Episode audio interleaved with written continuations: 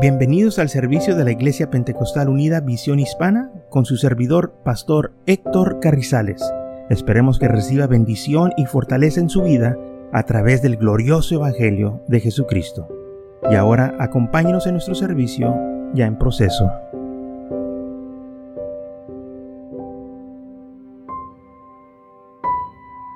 Muy bien, entonces en Génesis capítulo 28, versículo 10 dice así, empezando el versículo 10, salió pues Jacob de Perseba y fue a Arán. Y luego, y llegó a un cierto lugar y dormía ahí, porque ya el sol se había puesto y tomó de las piedras de, de aquel paraje y puso en su cabecera y se acostó en aquel lugar. Y soñó He aquí que una escalera que estaba apoyada de la tierra y su extremo tocaba el cielo. Y he aquí ángeles de Dios que subían y descendían por ella. Y he aquí Jehová estaba en, en lo alto de ella, el cual dijo, yo soy Jehová, el Dios de Abraham, tu padre, el Dios de Isaac. La tierra en que estás acostado te la daré a ti y a tu descendencia. Será tu descendencia como el polvo de la tierra y te extenderás al oriente, al occidente y al oriente, al norte y al sur, y todas las familias de la tierra serán benditas en ti y en tu simiente. He aquí, yo estoy contigo y te guardaré por donde quiera que fueses, y volverá, volveré a traerte a este lugar, porque no te dejaré hasta que haya hecho lo que te he dicho. Y despertó Jacob de su sueño y dijo, ciertamente Jehová está en este lugar, y yo no lo sabía. Y tuvo miedo y dijo, cuán terrible es este lugar. No es otra cosa que casa de Dios y puerta al cielo. Y se levantó Jacob de mañana y tomó la piedra que había puesto de cabecera y la alzó por señal y derramó aceite encima de ella. Y amó el nombre de aquel lugar Betel, aunque Luz era el nombre de la ciudad primero. E hizo Jacob voto diciendo, si fuese Dios conmigo y me guardase en este viaje en que voy y me diera pan para comer y vestido para vestir, y si volviera en paz a casa de mi padre, Jehová será mi Dios. Muy bien, entonces vemos que este lugar Jacob lo dedicó diciendo, esta es la casa de Dios, porque aquí se me apareció el Señor. Y ahí es donde Jacob hizo un voto y dijo, yo quiero servirte, Señor. Yo quiero que me protejas. Y dijo, a donde quiera que yo voy, que me guardes, que me des el pan, que me des vestido, que, o sea, que cuides de mí. Y que vuelva en paz a casa de mi padre. Pero pasaron los años y Jacobo estaba muy ocupado trabajando, viviendo su vida, casándose, teniendo familia, trabajando por su suegro. Pero el Señor lo estaba esperando que regresara a este lugar. Y dice la palabra del Señor que el Señor se le apareció y le dijo, oye, acuérdate del voto que hiciste. Acuérdate que dijiste que me ibas a servir. Ya te ha bendecido. Ya te ha protegido. Ahora falta que tú guardes lo que tú prometiste. Y dice en el, capítulo 35, versículo 1, Dios dijo a Jacob, levántate y sube a Betel y quédate ahí. Y haz ahí un altar al Dios que te apareció cuando huías de tu hermano Saúl. Acuérdate de los votos que hiciste. Acuérdate como yo te ayudé cuando estabas en peligro, que tu propio hermano te quería matar y ibas huyendo. Como yo te protegí, como yo te guardé. Ahora tú necesitas que acordarte de esos votos, de esas promesas que hiciste que me ibas a servir cuando tenías necesidad, cuando clamates a mí. ¿No es así que muchas de las veces nosotros tenemos esa clase de actitud? Cuando tenemos una necesidad, clamamos a Dios, Señor, ayúdame. Y el Señor nos ayuda por su gracia y amor y misericordia. Pero con el tiempo nosotros como humanos se nos olvida de lo que hemos prometido, de lo que hemos hecho voto. Y como que el Señor nos tiene que acordar, acuérdate que me prometiste, acuérdate que, que dijiste que me ibas a servir. ¿Por qué no lo has hecho? Y quizás sucede lo mismo lo que le sucedió a Jacob. Él estaba muy ocupado con su vida estaba trabajando, se casó, teniendo familia, estaba muy ocupado sirviendo a su suegro, de que dejó las cosas del Señor a un lado. Pero sabe que el Señor nunca nos pone a nosotros a un lado. Y el Señor le recordó, dijo, ven a servirme, que yo tengo más bendiciones para ti. Si ahorita tú crees que te está yendo bien, te va a ir mejor. Si ahorita tú crees que estás teniendo éxito, vas a tener mejor éxito, porque dice la Biblia que su suegro le cambió el salario diez veces. O sea que no la tuvo tan bonito como él pensaba. Y dice también la Biblia que este, Jacob se empezó a quejar y decirle a tu suegro, mira, diez veces me has cambiado el salario. Ahora, yo te he cuidado los animales. He estado en el frío. He estado en el solazo. He estado cuando está lloviendo, cuando está nevando. Ha estado ahí y te los ha cuidado y no me has pagado. No he comido de tus animales. Ah, y cuando llegaba una fiera y se tragaba los animales, me la cobrabas a mí. Yo tenía que pagar por esos animales. Como que todo estaba bien, ¿verdad? Pero a la misma vez él mismo dice todo lo que este hombre le estaba haciendo. ¿Y sabe por qué? Porque no estaba en la casa de Dios. La casa de Dios estaba acá. Y el Señor le estaba hablando, regresa acá está mejor. Sí, acá vas a este, prosperar y vas a tener cosas, pero acá vas a tener en abundancia de cosas. Vas a ser mejor acá uh, futuro que allí.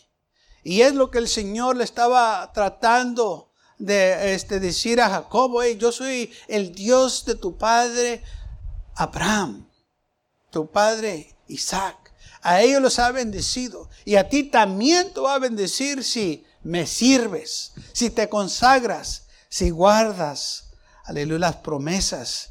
Porque dice la Biblia que Él lo prometió, dijo, si Dios está conmigo, amén. Si fuera conmigo y me guarda en este viaje que yo voy y me diera pan para comer, que el Señor lo guardó y le dio pan para comer y vestido para vestirse, o sea, el Señor cumplió su parte. El Señor todo el tiempo va a cumplir su palabra. Sus promesas nosotros podemos confiar de ellas porque Dios es fiel y Él nunca falla. Lamentablemente nosotros somos los que fallamos, porque cuando las cosas nos están yendo bien, tenemos la tendencia de olvidarnos de la casa de Dios, de descuidarnos. Dice la Biblia que no dejemos de congregarnos y que tantas veces cuando todo nos está yendo bien, nos descuidamos de nuestras responsabilidades y obligaciones con el Señor. Estamos tan ocupados, envueltos en, las cosas de la vida, que se nos olvida lo más importante, nuestra relación con el Señor. Se nos olvida que Dios tiene que ser primero en nuestras vidas. Tenemos que dejar las cosas a un lado y hacer tiempo para el Señor. Muchas de las de la veces digamos, tenemos mucho trabajo. Bueno, es cierto que eh, tienes mucho trabajo, pero ese trabajo no debe de ser Señor sobre tu vida. Ya tenemos un Señor sobre nuestra vida. Y enfocarnos en Él. Tomar una pausa, unos minutos para orar y decirle, gracias te doy, Señor, por lo que tengo, porque cuidas de mí. Y cuando nosotros hacemos eso, estamos honrando al Señor primero. Y si no, vamos a tener dificultades así como Jacob. Y la cosa es también que dice la palabra del Señor, que cuando el Señor le habló que regresara, dice la palabra de Dios esto. Entonces Jacob dijo a su familia, estoy leyendo Génesis 35, versículo 2, y todos los que con él estaban, quitar los dioses ajenos que hay entre vosotros y limpiados y, mudar vuestros vestidos. Y levantándonos y subemos a Betel y haré ahí altar a Dios que me respondió en el día de mi angustia y ha estado conmigo en el camino que he andado. Entonces, fíjese, había problemas en su familia. Unos estaban envueltos en idolatría. Y Jacob le dice, no, esto no es correcto. Tenemos nosotros que regresar a la casa de Dios. Jacob le dice a su familia, pongan los dioses ajenos a un lado, o sea, suelten esas cosas, olvídense de esas cosas, limpiémonos de esas cosas, vamos a servir al Señor. Dice, vamos a vestirnos diferente. Ya no vamos a vestirnos paganamente, ahora vamos a vestirnos de manera que vamos a agradar a Dios. Porque cuando uno se aleja de las cosas de Dios, cuando uno se aleja de, las, de la casa de Dios, empieza a hacer cosas que no debe. Empezamos a alejarnos de Dios. Por eso la Biblia dice, no dejemos de congregarnos. Es importante venir a la casa de Dios para que se nos predique, para que se nos instruya, para orar unos por los otros, para presentar las peticiones ah, y, que la iglesia ore por nuestras peticiones, para compartir los testimonios, lo que el Señor está haciendo en nuestras vidas, para que a otros se animen y su ánimo crezca y su fe aumente en las cosas del Señor. Y aquí vemos cómo Jacob le estaba animando a su familia, diciendo, quitar los dioses ajenos de, que hay entre vosotros. Ese es el problema de muchos hoy en día. Tienen dioses en sus vidas y ni cuenta se dan. ¿Qué es un Dios? Sabemos que hay un Dios verdadero, pero eso es eh, el Dios verdadero, pero cuando nosotros decimos dioses, estamos diciendo aquella cosa o cosas que tú valoras, que tú le das prioridad. Esos son tus dioses. Ídolos. Muchas veces nosotros pensamos que un ídolo es nomás un mono hecho de palo, de barro, de, de piedra, pero no. Un ídolo puede ser un cantante para ti, una estrella de, de Hollywood. Esos son ídolos. La gente los adora. La gente se quiere vestir como ellos, quiere hablar como ellos, quiere bailar como ellos, porque esos son sus dioses, esos son sus ídolos. O sea, ellos se comportan y se visten como aquella persona. Me acuerdo tiempo para atrás había un cantante que se ponía un guante blanco y bailaba y muchos andaban con un guante blanco también bailando y Lo que eras. Pero ese era su Dios, su ídolo. Pues sabe que ese ídolo ya murió. ¿Qué pasó? ¿Qué pasó con su Dios? Se quedaron sin Dios y se quedaron sin ídolo. Se quedaron en vergüenza. Porque es lo que hace el enemigo, avergüenza. Pero gracias a Dios, con nuestro Dios nunca nos avergüenza. Y por eso nos llama que regresemos a Él, porque solo en Él tenemos la esperanza. No hay esperanza en ningún otro, solo en Él. Y es lo que el Señor le estaba diciendo a Jacob, regresa, mira, esos ídolos que ustedes tienen, no te ha dado lo que tienes, yo te lo he dado. Pero tienes que regresar acá, porque si te quedas ahí vas a perderlo todo. El Señor nos sigue llamando lamentablemente estamos viviendo un tiempo peligroso donde muchas se han apartado, iglesias se han ido tan lejos de las cosas del Señor. Pero el Señor en su amor y misericordia nos está llamando que regresemos de nuevo, que regresemos a nuestros altares, que edifíquenos de nuevo nuestros altares, que edifíquenos de nuevo nuestra vida de oración, nuestra fidelidad a Él, porque es necesario. Si no, vamos a caer en el abismo, si no, van a venir tiempos difíciles en nuestras vidas y lamentablemente muchos van a sufrir. Y todo porque se olvidaron de sus promesas, porque muchos han prometido, Señor, eh, yo te voy a servir y voy a ser fiel y ahorita están lejos de Dios. Y la razón que dijeron eso porque estaban en un aprieto, estaban en una necesidad. Pero ahora que ya todo está bien, se han olvidado. Ya no necesitan a Dios según ellos. Y qué triste porque un día van a clamar a Él. Y luego se van a acordar, yo le prometí a Dios y no lo hice. Exacto. Te van a venir esos pensamientos. El Señor nos llama que regresemos a casa. Y le dijo a Jacob, levántate y sube a Betel, acá a la casa de Dios. Y quédate ahí, no te salgas. Amén. Quédate en la casa de Dios. No te vayas al mundo, en otras palabras. Quédate aquí, sírveme a mí. Nosotros no tenemos por qué andar buscando nuestra felicidad eh, en el mundo. Tenemos todo el gozo y la paz aquí en la casa de Dios. Amén. Si lo que eh, eh, tenemos no te puede satisfacer aquí, el mundo menos. El mundo hay aflicción, hay este, problemas, hay situaciones difíciles, destrucción, envidias, pleitos y, y todo lo que, las perversidades que hay. Pero en la casa de Dios tenemos las bendiciones del Señor. Tenemos paz. Dijo el Señor, yo les doy la paz, pero no como el mundo la da. Amén.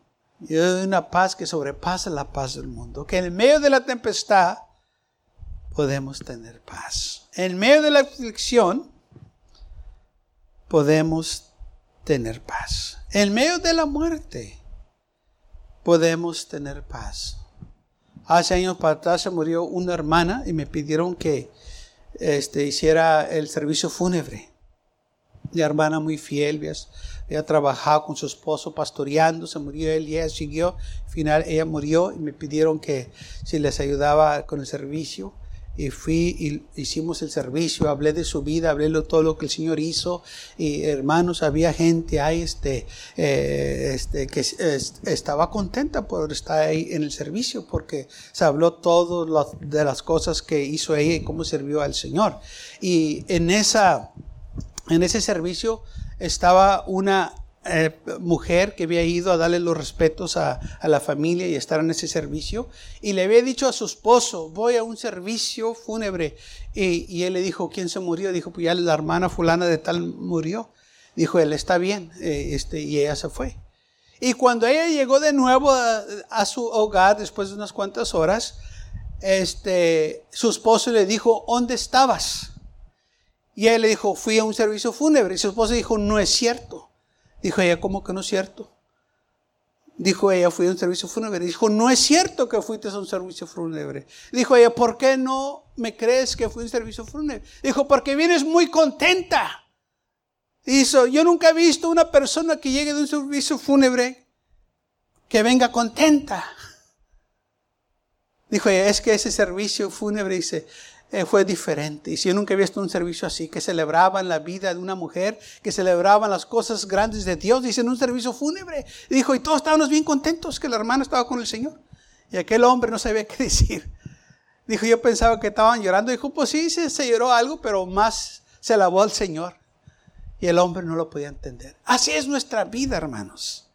Aleluya. Que en, aún en medio de la muerte podemos Dale gracias a Dios y decir, Señor, yo te alabo, porque me da la fortaleza de seguir adelante. Aleluya. Y eso fue testimonio eh, que me dijo a mí la hija de ella, porque esta mujer le habló a, este, a, la hija de la hermana que había fallecido y me, dio ese testimonio. Dijo, hermano, este, le quiero contar esto que sucedió. Dijo, para que se dé cuenta lo que Dios hizo. Dije, hermana, pues es que Dios hace cosas grandes. No importa qué lugar estemos. Aleluya, Dios va a manifestar si le damos nosotros la libertad. Y muchas de, las veces nosotros eh, limitamos a Dios que pensamos que Dios no puede hacer cosas en, ciertas situaciones. Dios puede hacer lo que Él le place si nosotros le entregamos todo a Él. Gloria al Señor por ello. Y, estas son las promesas del, del Señor. El mundo no puede hacer eso. Solo Dios lo puede hacer. Aleluya. Podemos nosotros tener fe en el Señor. Si es duro, nadie está diciendo que no es duro. Sí, duele y, eh, son experiencias terribles de la vida. Pero gracias a Dios que podemos agarrarnos de la mano del Señor y decir, Señor, yo te amo y sé que tú estás conmigo, que me vas a ayudar a seguir adelante. Y sentemos la fortaleza del Señor. Sabemos que en las situaciones que pasemos, Él es nuestra esperanza. Pero tenemos que regresar a la casa de Dios para que nosotros podamos estar protegidos y recibir estas bendiciones. No nomás cuando nos pasen cosas, acordarnos del Señor. No nomás cuando tenemos necesidad, sino que todo el tiempo.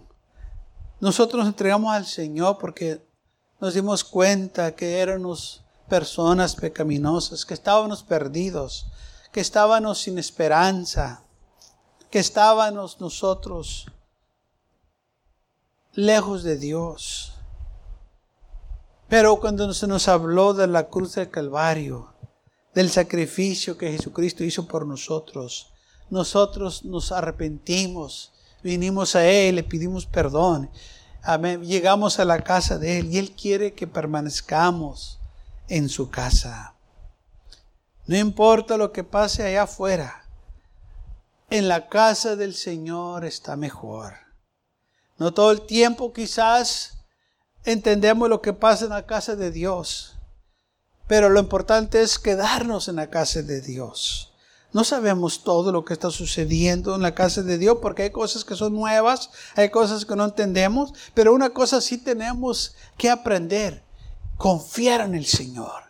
Que si Él nos dice que nos quedemos en su casa es por una razón. Quedémonos en la casa del Señor. Amén. Y el Señor parece que todo el tiempo le hablaba a Israel que regresaran. si regresan, yo los voy a bendecir. Ellos tenían lo mejor, pero lamentablemente Israel quería ser como las demás naciones. Y cuando se iban de la casa de Dios, allá sufrían. Allá había muertes, guerras. Allá los agarraban de, esclavos, de, de servientes. Pero cuando estaban en la casa de Dios, tenían éxito, tenían victoria. Y todo el tiempo así vemos la, vida de ellos, que cuando se iban de la casa de Dios, tenían aflicción y problemas. Pero cuando estaban en la casa de Dios, o sea, cuando estaban sirviendo al Señor, tenían bendiciones del Señor. Aleluya. Si vemos todas las cosas grandes que se hicieron, era cuando ellos regresaban al Señor y el Señor empezaba a bendecirlos. Y cuando ellos estaban lejos, leemos cómo sufrían. Así también nosotros. Si nosotros nos apartamos de la casa de Dios, pues nos estamos apartando de las bendiciones del Señor. Así que hay que no apartarnos de las bendiciones del Señor, hay que quedarnos en la casa de Dios, que es lo más importante, estar en la casa. Gloria a Dios por ello. Todos aquí desean tener un hogar. No hay persona que no desee un hogar porque se necesita un hogar donde vivir. Así también nuestra alma necesita un hogar donde esté. En la casa de Dios es el mejor lugar que puede estar nuestra alma, nuestro hogar. Ahí es donde nosotros recibimos la, fortaleza de nuestras vidas. Ahí es donde hay protección, ahí es donde comemos, ahí es donde vivemos, ahí es donde tenemos los momentos gratos de las familias en la casa de Dios. Gloria al Señor por ello. Cuando el pueblo de Israel se iba, pasaban tiempos difíciles. Cuando regresaban, había avivamiento. ¿Quién los corría? Nadie.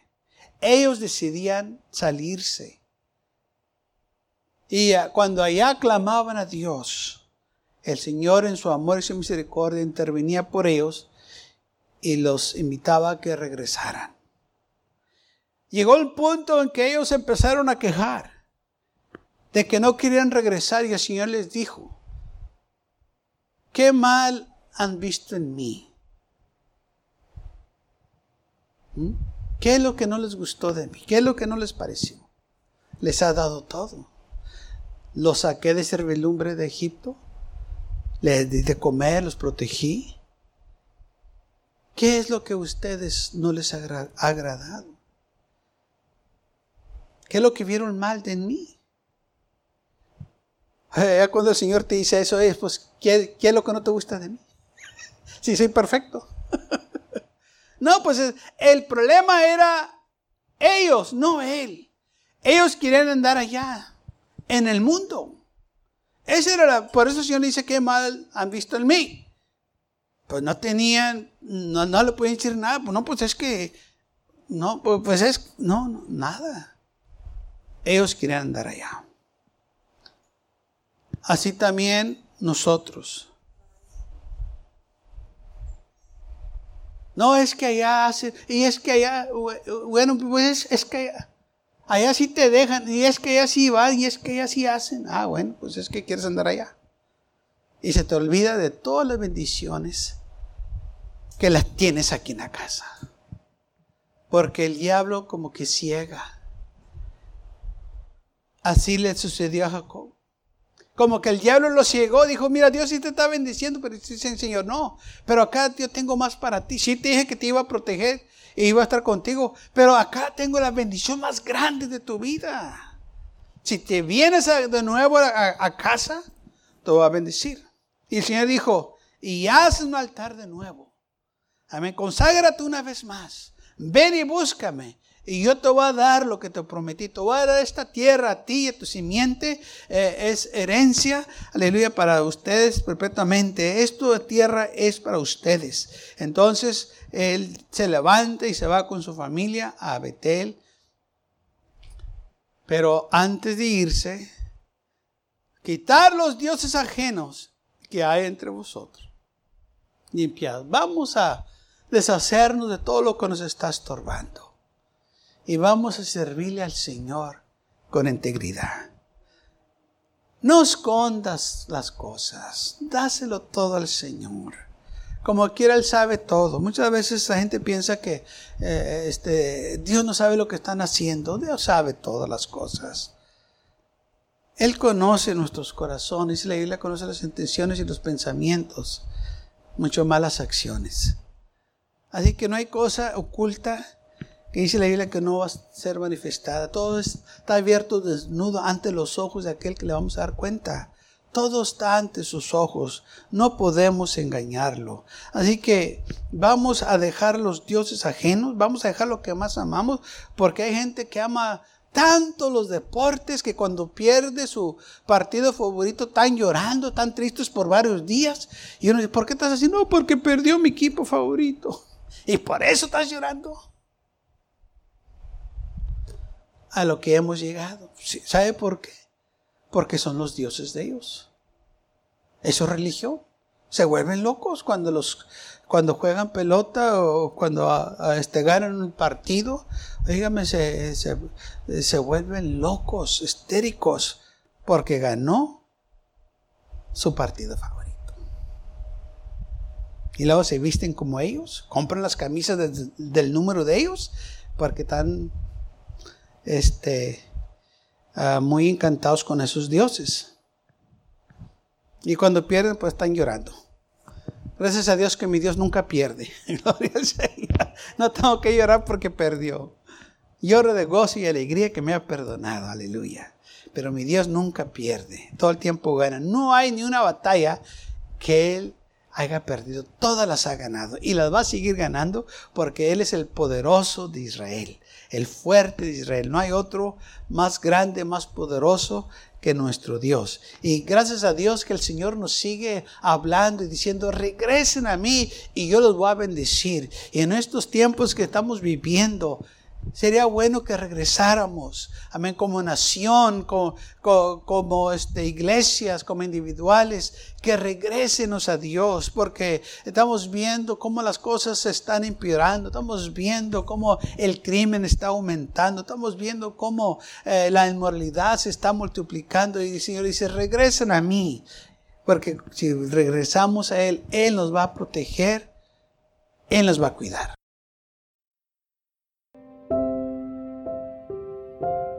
Gracias por acompañarnos y lo esperamos en el próximo servicio. Para más información, visítenos en nuestra página web macallen.church. También le invitamos que nos visite nuestra iglesia que está ubicada en el 2418 Bowman Avenue con esquina calle 25 en McAllen, Texas 78501.